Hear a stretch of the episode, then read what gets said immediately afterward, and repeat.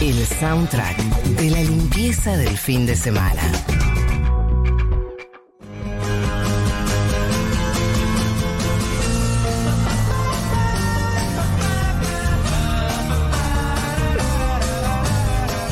Y esto que están escuchando es eh, la cortina de How I Met Your Mother. Por lo menos la cortina con la que cerraba la apertura de How I Met Your Mother.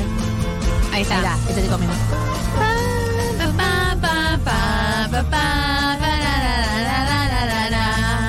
la- mucho las presentaciones cortas. Sí, sí, sí, Sí, muchísimo. Sí, sí, es verdad. Eh, la gente del arte nos criticaría, la gente a la que le gusta Matty Feint, que ya está acá afuera, eh, diría, no, hay que ver, hay que ver la intro de Dice la que serie. no, eh, mira, Dice te que no. con el como Ramón Díaz. Bien, perfecto. Eh, esta cortina está sonando porque le estamos dando comienzo a una nueva sección del programa que se llama Rewatch. Eh, que lo que vamos a hacer es hacer una revisión, relectura, reexperienciar. Eh, así se dice. Sí. Dijo la RAE que. Reexperienciar eh, series, películas que ya hayamos visto. Y hacemos a distancia una lectura de cuál era verdaderamente el tema que se estaba laburando acá. Eh, la del día de hoy va a estar a cargo de María del Mar Ramón. Y eso va a meter madera, así que dale, anda máquina, nadie te detiene. Eh, primero y principal, que nos manden al 1140 66 000 si vieron How I Met Your Mother. eh, Y sensaciones. y sensaciones sobre esto. Porque a mí me pasó, o sea, la verdad, eh, voy a contar, voy a decir toda la verdad y además toda la, toda la verdad de este rewatch. No es sobre cosas, consumos irónicos, eh, no, es TV y Masitas, que es una gran sección que tiene Furia Bebé, que amamos un montón, eh, sino cosas un poco más cercanas. How I Met Your Mother eh, es una serie que empezó en el 2005 y terminó en el 2014, eso fue hace muy poco tiempo. Yo creo que la gente de nuestra generación, les 1990ers, Sí. Alcanzamos a ver una parte al aire. Marto dijo que vio gran parte Yo al vi- aire. Me juntaba con amigues los martes, creo que a la tarde. Eh, he llegado a ver el final con amigues, así tipo Claro. momento me, reunión. me acuerdo de la gente que la veía en, en esa época a o vivo, no fue mi caso, pero sí recuerdo de gente que se ha juntado a ver el final. Bueno. A mí éramos tampoco. nosotros, tal vez. no me te tocó. Eran invitamos. ustedes. a mí tampoco me tocó a vivo, pero sí recuerdo haberla visto como en el 2012. Y recuerdo, o sea, no sé por qué tuve la sensación de que había pasado eh, medio sin pena ni gloria en los últimos años. Como que quedó, no se volvió a hablar mucho de How I Met Your Mother.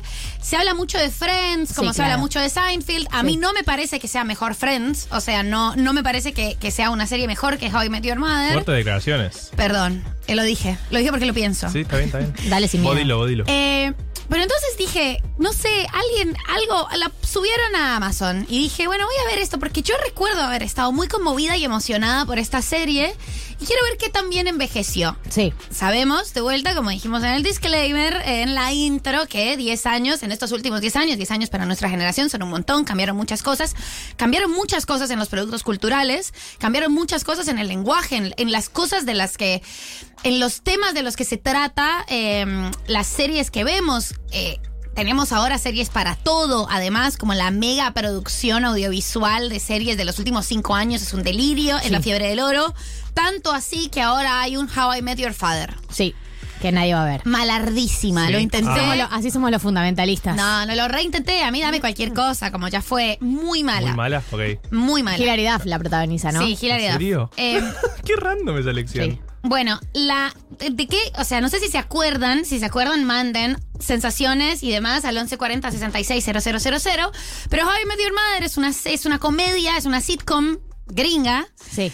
eh, de Craig Thomas y Carter Bass. Eh, ellos la hacen basada muy en sus vivencias en Nueva York. O sea, es la premisa de todas las series de los 90s, 2000, que es qué divertidos éramos a nuestros 20 en Nueva York. No, es cinco amigos. Cinco amigos. Viven los desafíos de eh, trabajar y enamorarse en sus 30, te diría más que En sus 20s. 30, llegando En a Nueva eso, York. 20 27, 35, 34 en Nueva York. No sabemos bien de qué viven, no sabemos bien de qué, ¿De cómo qué pagan viven? esas rentas. Eh, ¿De qué viven? Sí, de qué viven. Para mí, igual en Friends eso está menos claro. En How I Met está, más, claro. Sí. Está más claro porque además sufren. El, el universo del trabajo es algo que los agobia. Eh, y la serie empieza cuando Marshall, eh, el personaje de Jason Segel, que es un actor que a mí me hace reír Es un, es, profundamente. eh, por- personalmente nadie me preguntó, pero es mi personaje preferido. Sí, Marshall, Marshall. es el mejor personaje de How I Met Your Mother. o en español, como conocía vuestra madre. como conocía vuestra madre. Bien.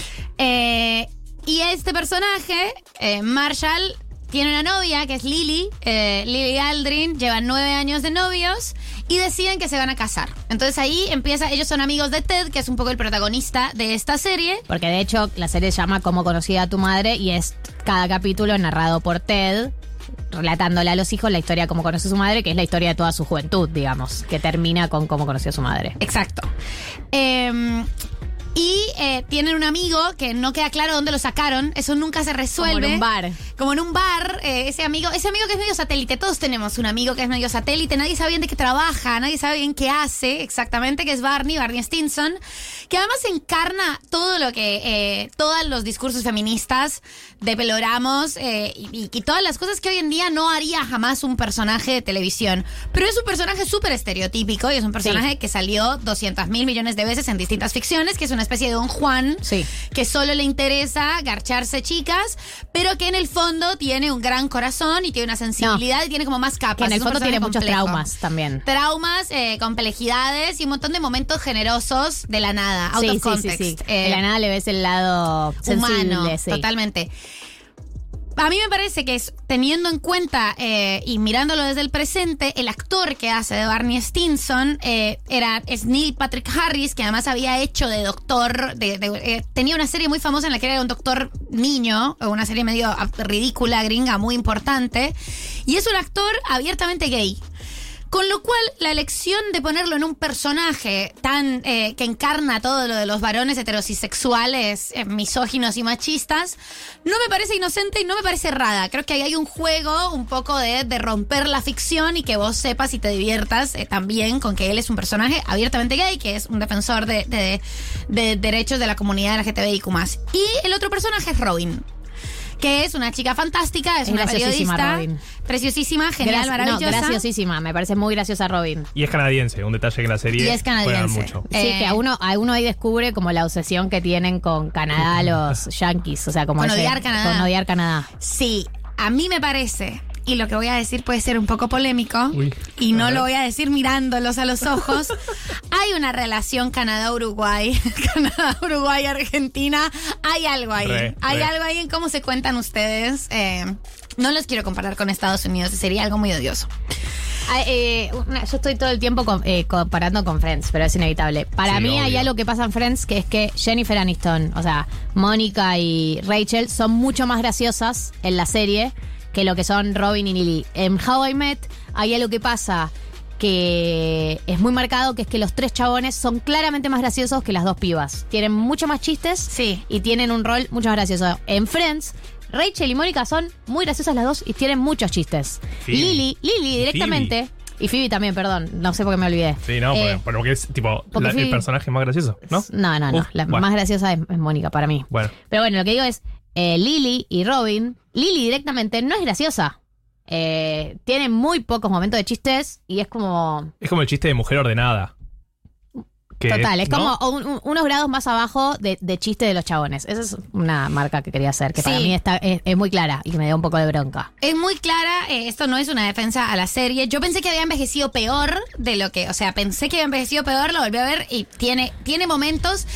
Tiene momentos en los que el personaje de Barney ya no es gracioso, ¿no? Y creo que ahí también nos cambió un poco el código de- del humor. Eh, ni siquiera es como lo que está diciendo, no se puede decir. Es que es un chiste flojo, es un chiste soso. Sí, sí, Eh, sí, sí, totalmente. eh, esta idea como no, es- no es más divertido todas las, las cosas y las tretas que hace para, para engancharse con chicas. Es como, son las partes más flojas y de hecho, las mejores partes que tiene el personaje, que después es un personaje que conforme van pasando las temporadas va sumando más protagonismo, porque también le van sumando capas de complejidad y los mejores momentos son los momentos más humanos y menos como estereotípicos de este, de este Don Juan medio absurdo. Pero eh, a lo que va esta, este, esta primera columna sobre How es que todo el tiempo eh, el personaje de Ted está persiguiendo, como la serie se trata del personaje de Ted persiguiendo el amor, Un ¿no? torre, Sí. el personaje de Ted. Un Thor. Oh. Es que, Dios. Para, qué Yo me, yo me he criado con eso, como, como, como hombre heterosis, me he criado con la imagen de Ted y lo que odié después viéndolo de lejos. Sí, Tanto vas a querer enamorarte. pero hay que decir algo a favor de la figura de Ted. Ahora te dejo terminar tu idea. A favor de la figura de Ted. Es que Ted encarna la figura que encarnan las mujeres en todas las películas románticas y series románticas, que es el chabón que está obsesionado con encontrar el amor de su vida, casarse y tener hijos, ¿no? Y es una búsqueda muy literal de eso. Eh, y que lo encarne a un chabón en, en ese tipo de series. interesante. Es interesante. Sí, total, porque además es eso, como es este personaje que cree en esta, en esta visión del amor romántico, ¿no? En, este concepto que todavía existía hace muy poco tiempo, que, y para mí entró en gran desuso, que es The One, la, la persona indicada. Voy a conocer a The One. Y que tiene todo el tiempo el espejo de la relación de sus grandes amigos, que son Lily y Marshall. Que son esa típica pareja que están hace un montón de años juntos y se reaman. Y- Y, vos decís, quiero ser como ellos. Quiero ser como ellos. Y son, son re re graciosos. graciosos y son geniales y hacen como esa amistad de tres. O sea, como son, eh, en un momento sí. ellos viven juntos un tiempo, es muy divertido. Vos eh, querés eso y no al mismo tiempo. Me, me encanta la parte que viven juntos. Eh, pero hay algo que a mí me parece que es como el centro de esto que, y que me resulta súper interesante en la búsqueda que va haciendo el personaje y en realidad como una reflexión sobre el amor en general. Y es que la idea del amor romántico no es el amor romántico difícil que de romper barreras, sino la idea que tiene Ted desde el principio y que se vuelve un poco el, el, el- la unidad de medida de qué tan eh, perfecto es el amor para él, es que el amor debe ser una cosa fácil, que el amor debe ser una cuestión totalmente sencilla y totalmente orgánica. Y lo que a él no le funciona al principio son las dificultades que le plantean sus parejas y que se le plantea en, en esta idea del amor que tiene. O sea, es una idea del amor romántico, magnánimo, súper heterosexy, sexual, eh, súper convencional como lo conocemos pero asociado a la facilidad. Y es un mito del amor que yo creo que eh, circuló mucho también y que, y que es una narrativa que quizás ha estado un poco menos difundida o no es, no es la que identificamos inmediatamente cuando hablamos de los mitos del amor romántico, pero esta sensación de que cuando encuentres a la persona con la que encajas, You'll know. You'll know, como tú vas a saber, tu cuerpo va a saber, tu alma va a saber, y todo va a fluir y todo va a ser fácil. Y a mí me parece súper interesante cómo, mientras la serie va avanzando, Lily Marshall también tiene una serie de conflictos. O sea, tienen conflictos importantes. eh, ella no se quiere casar en un momento, como cosas que, que ponen eh, en riesgo la relación y el vínculo.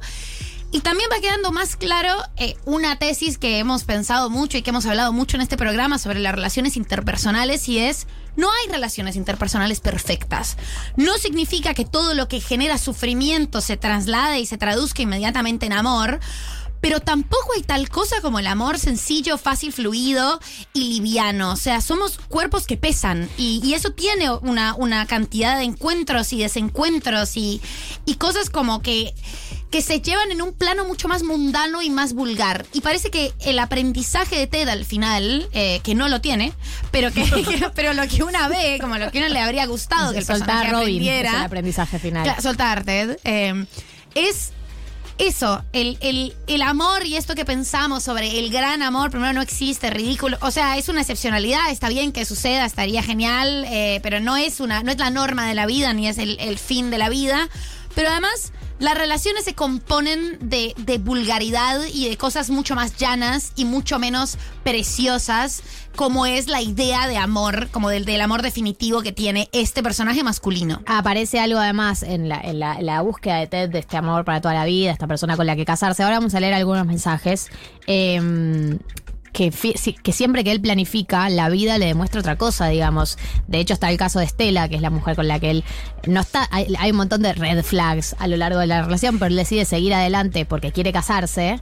Eh, y la vida le va demostrando que no se puede planificar, que aunque él quiera llevar adelante este plan de casarse con una mujer y formar una familia, etcétera, eh, hay a veces que la vida te, digamos, te dice hasta acá, no, no, no podés, no podés. Y de hecho le va pasando una y otra vez, en donde él con cada una proyecta, ¿no? Me voy a casar y después aparecen los conflictos y, y- y la- y las cosas imprevisibles.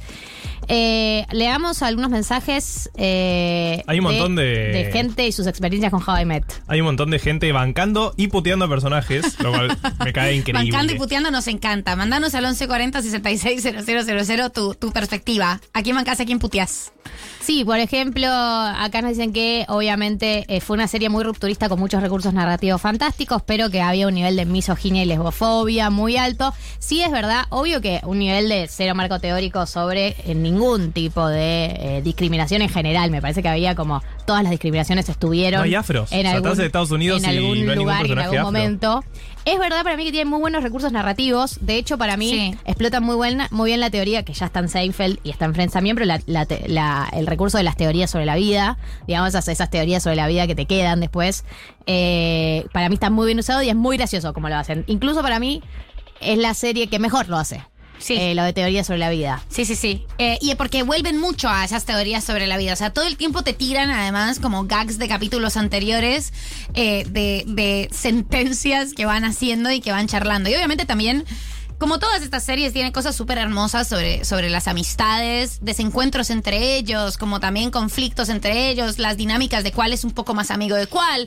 Que eso está muy expresado con el tema Barney, Marshall, Ted, ¿no? Como quién, es- quién hace más cosas por quién eh, y quién es un poco más cercano. El momento en el que Barney, como el primer momento en el que el personaje muestra más complejidad es cuando él va a buscar a Lily eh, y le paga el pasaje porque es un personaje que tiene más guita. El hermano de Barney también es una aparición interesante. Sí, Eh, sí, van, van agregándole capas. Claro, Pero y es todo- así, le pero van agregando capas. Pero es por esta decisión que toma la serie en las últimas temporadas de priorizar a Barney por encima del resto, que para mí es un poco forzada. Pero es mi lectora, se había puesto de mo- de moda el personaje. Y Se ha puesto de moda el persona. personaje. Pero bueno, la lleva lejos.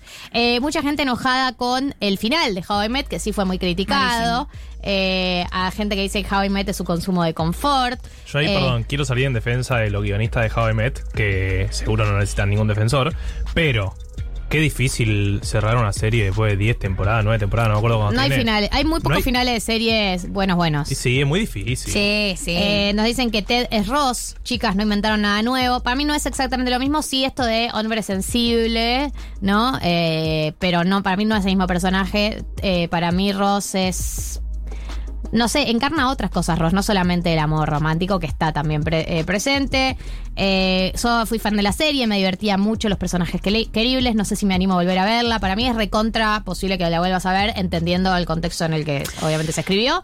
Depende cuánto tolerancia tengas a esas cosas, digamos. Eh, Es, o sea, es recontraposible, eh, total, como mirándolo desde un ojo crítico y, y también eh, no es necesario no volver a ver ciertas cosas y revisitar ciertos lugares porque tienen expresiones que hoy en día consideramos incorrectas. También me parece que es importante y que una tendencia de los últimos años con respecto a la diversidad, sobre todo las series producidas con Netflix, que es una condición de Netflix para producir series es a esto me lo tienes que salpicar de diversidad, ¿no? Como una cosa, un pink washing, eh, LGBTIQ más washing, pero siguen siendo los mismos cinco guionistas varones y la- el mismo equipo de producción de hombres. Y también ahí tenemos que ser un poco críticas. A mí no me compras con una chica afro eh, y, una, y que la pareja de heterosexuales ahora sea una pareja de lesbianas, pero sigue siendo la misma narrativa de mierda escrita por los mismos chabones que ahora nos hacen cosas para congraciarnos. O sea, seamos un poco, un poco más. eh, a mí me tenés que conquistar con un poco más. Sí, no, no hagas esto. Por eso también decidí verla un poco en esa tónica, como bueno, esa gente no estaba tratando de, de, de congraciarse con No. tirar dos cositas y listo. Y la serie tiene momentos muy de mierda con respecto a las cuestiones políticas y sobre todo a las cuestiones del feminismo. Pero también eh, tiene otras, eh, otras estructuras que son muy interesantes de mirar. La, la vi hace poco y me reí mucho, pero envejeció mal. Es superior a Friends. Bueno, las opiniones son muchas. eh, mucha gente opinando del tema How I Met. Hermoso Mechis, gracias por traer eh, este rewatch. Si les parece, se viene Matty Fine, se viene todo lo que tiene que ver con Fervor. Podemos escuchar a Guacho de Louta, ¿les parece? Con Marina Bertoldi.